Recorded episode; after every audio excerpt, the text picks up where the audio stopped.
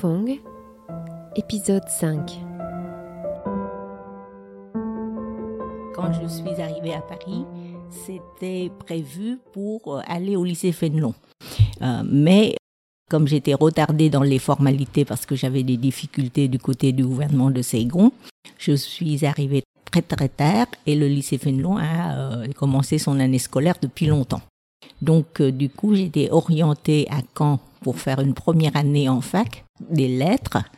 Et ce qui fait que quand je suis euh, retournée à Paris pour m'inscrire euh, l'année suivante au lycée Fénelon, j'ai décidé d'aller en même temps à la Sorbonne pour continuer ce que j'avais commencé avant.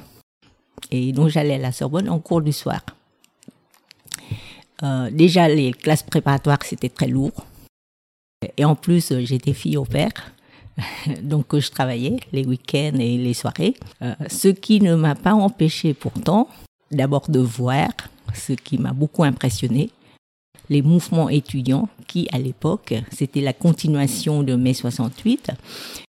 Quand j'étais à Saigon, je, n'étais pas du tout au courant de, ce qui se passait à Paris au mois de mai 68. Pas du tout, du tout. Et puis, euh, Saigon en 68, c'était encore plus euh, mouvementé, disons. Quand je suis arrivée là, ce qui m'avait frappé, c'était que les étudiants, ils manifestaient peut-être moins qu'auparavant, euh, mais ils faisaient des choses, pour moi très étranges, mais qui m'attiraient beaucoup. Par exemple, euh, un mouvement auquel j'ai euh, participé assez longtemps, c'était ce qu'ils appelaient la crèche sauvage. L'idée, c'était de défendre le droit des étudiantes de se marier, d'avoir des enfants, tout en faisant leurs études. C'était peut-être ma première initiation au féminisme, si on peut dire. Mais ce que j'avais admiré, parce que je crois vous avoir raconté auparavant que j'ai été étonnée euh, du pavillon des filles mères à Caen. Euh, C'était une autre façon d'être différente en tant que femme euh, les Françaises par rapport aux Vietnamiennes que j'avais connues auparavant. Ces étudiantes-là donc défendaient leurs droits d'avoir, de se marier, d'avoir des enfants et de euh, continuer leurs études. Donc ils ont euh, occupé une salle de classe à la Sorbonne. Ils en ont fait ce qu'ils appellent une crèche sauvage. Et comme moi j'adore les enfants et que je sais très bien m'occuper des enfants comme toutes les enfants, toutes les petites filles vietnamiennes de mon âge, dès l'âge de 12 ans, 10 ans, 12 ans, on s'occupait des petits frères et des petites sœurs. moi, c'était des des cousins, des cousines, etc. Quoi. Donc, euh, euh, j'adore m'occuper des enfants, mais il faut dire que chez moi, j'avais, on ne me confiait pas des bébés aussi jeunes. mais là, c'était de, tout jeunes bébés quoi, euh, que les étudiantes emmenaient à l'université. Donc, on s'occupait d'eux, on changeait les couches, etc. À l'époque, c'était encore des couches pas, pas modernes comme maintenant. J'adorais ce travail d'abord parce que euh, j'aimais m'occuper des enfants. Mais il y avait aussi cette idée de soutenir euh, le mouvement euh, des étudiantes qui aspiraient à une liberté que je ne comprenais pas du tout, mais l'idée me plaisait. l'idée me plaisait. Encore une fois, je suis très très sensible à l'idéal de justice et de et d'égalité. Donc, pourquoi est-ce que les étudiantes n'avaient pas le droit de poursuivre leurs études comme leurs euh, camarades masculins? C'était comme ça que j'avais euh, euh, participé à ma manière à ce mouvement post-mai 68.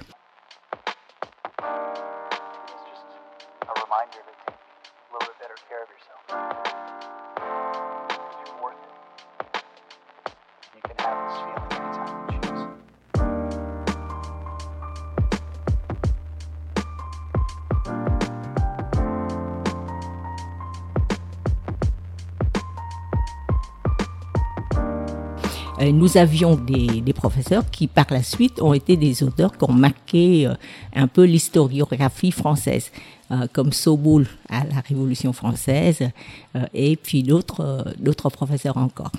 C'était mes activités nocturnes.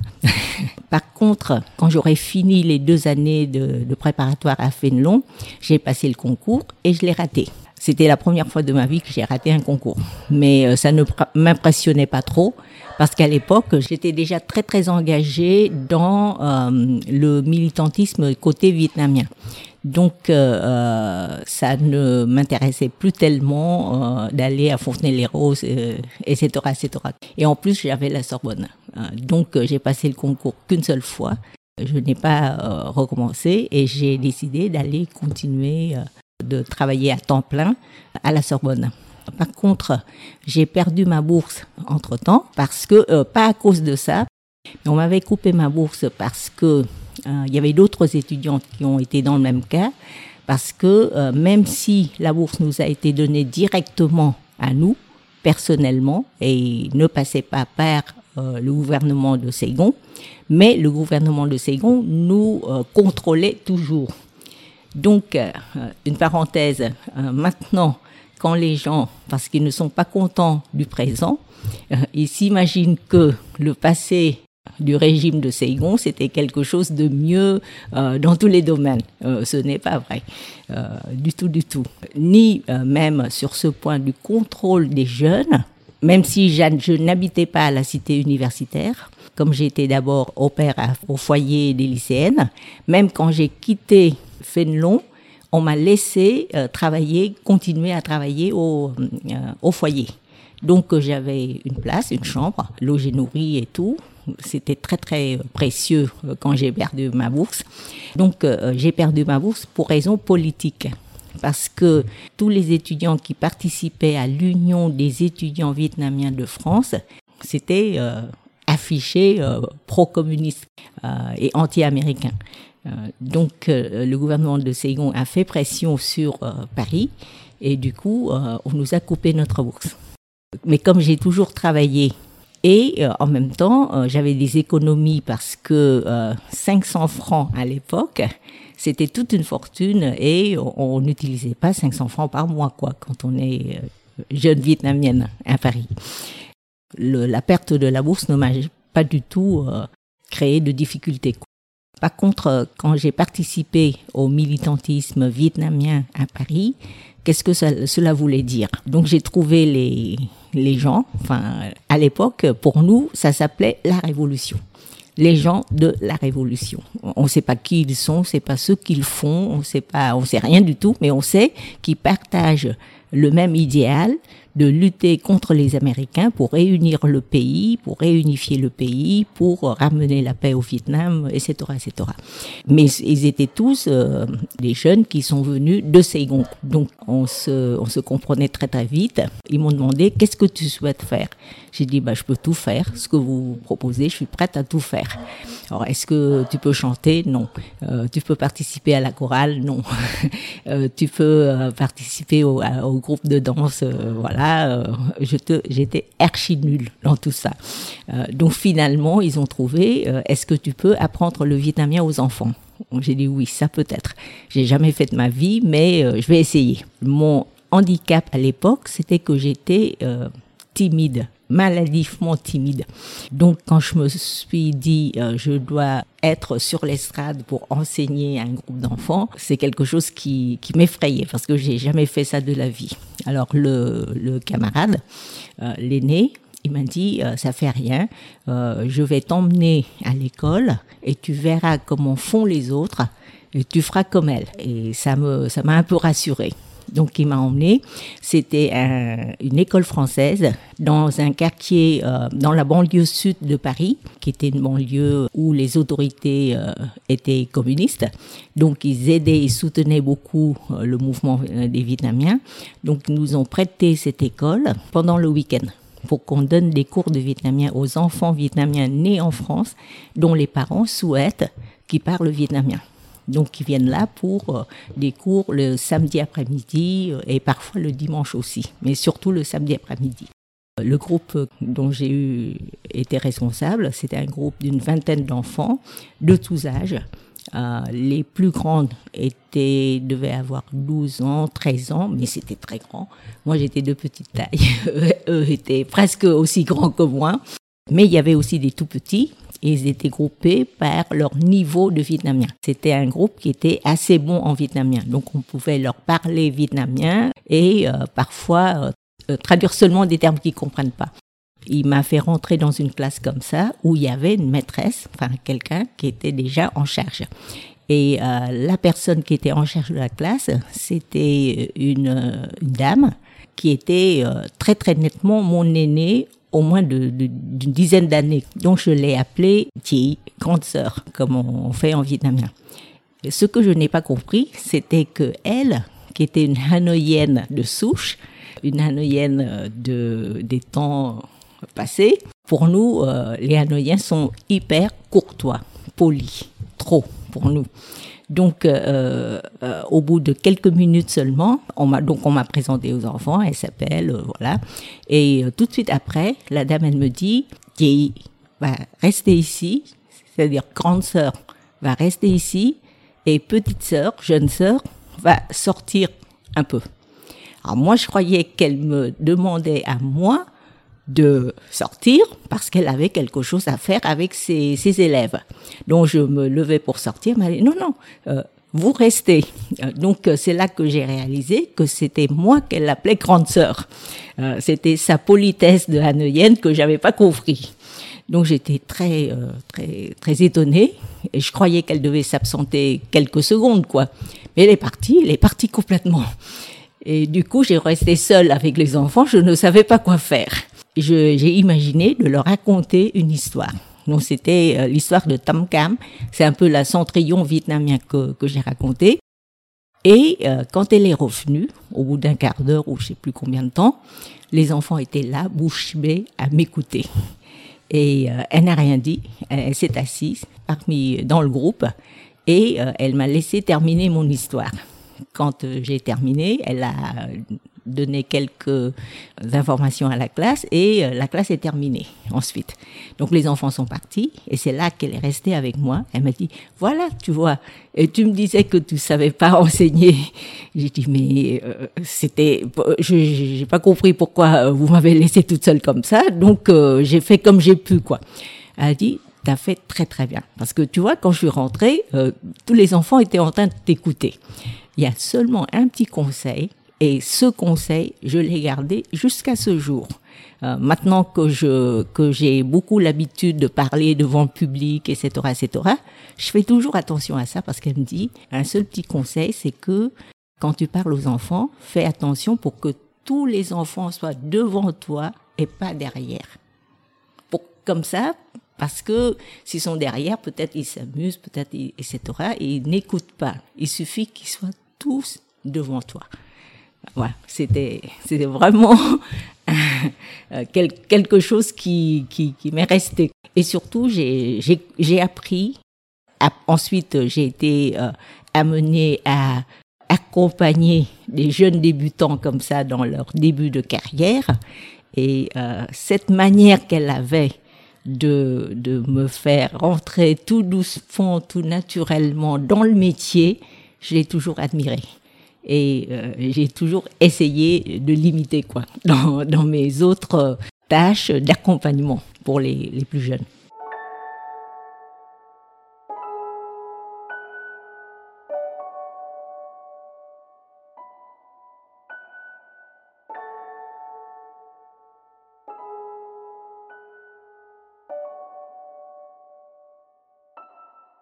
Ça me rappelle un autre souvenir. Quand je rentrais au Vietnam, j'avais 22 ans et je devais débuter aussi ma carrière de prof de lycée. C'était euh, une classe formelle. Là, c'est pas du tout une classe comme dans le militantisme. Ah, c'est une classe très formelle et en plus c'était des, des élèves de terminale. J'avais 22 ans, les élèves de terminale, ils en avaient 18. Et euh, la différence, c'était aussi que quand j'ai quitté le lycée Marie Curie, c'était un lycée féminin, un lycée euh, de filles, qui avait que des filles. Quand je suis rentrée, à peine quatre ans plus tard, c'est devenu un lycée mixte. Et euh, comme mon père, qui au, au début, au, auparavant, était professeur au lycée Jean-Jacques Rousseau, est venu enseigner à Marie Curie par la suite, c'était mon père qui m'avait laissé sa place. Euh, pour faciliter mon entrée quoi dans, dans le métier. Donc il a, il a dit à, à la direction du lycée que qu'il avait trop de cours à l'université, etc., etc. Il voulait démissionner et donc il m'a présenté. J'ai été euh, acceptée parce que euh, je suis rentrée avec un, une licence, un diplôme français, etc., etc. Par contre, euh, c'était les élèves de mon père. Qui euh, était un professeur de vietnamien très bien reconnu dans le métier, et moi j'étais une toute jeune débutante. Et j'étais toujours, euh, je suis restée timide euh, quand même. Donc je devais porter des haouzai de couleur très sombre pour paraître plus vieille que mon âge. Et euh, je, je n'ai jamais osé m'asseoir en classe parce que quand je m'assois, je suis toute petite et, et on me voyait plus quoi. Donc je devais rester debout pendant durant toutes toutes les classes, ce qui était euh, assez fatigant parce que c'était une classe après l'autre, etc., etc. Et euh, je me suis rappelé euh, le proviseur du lycée Marie Curie à l'époque, quand il m'a embauché, j'ai été très, enfin, très peu confiante en moi. Mais euh, un mois après, il m'a convoqué dans son bureau et m'a félicité parce que euh, il a dit euh, vous êtes une très bonne prof. J'ai dit mais vous n'avez jamais assisté à mon cours. Comment est-ce que vous pouvez me dire ça? Il m'a dit oui, mais je suis passé dans le couloir et ni vous ni les élèves m'ont aperçu quoi. Donc, euh, ça veut dire que tout le monde avait les yeux rivés sur vous. C'est ça la réussite. Et ça encore, il m'a donné une excellente leçon de euh, d'accompagnement des débutants dans leur carrière. Euh, C'était les deux bienfaiteurs de ma vie euh, de prof. Voilà.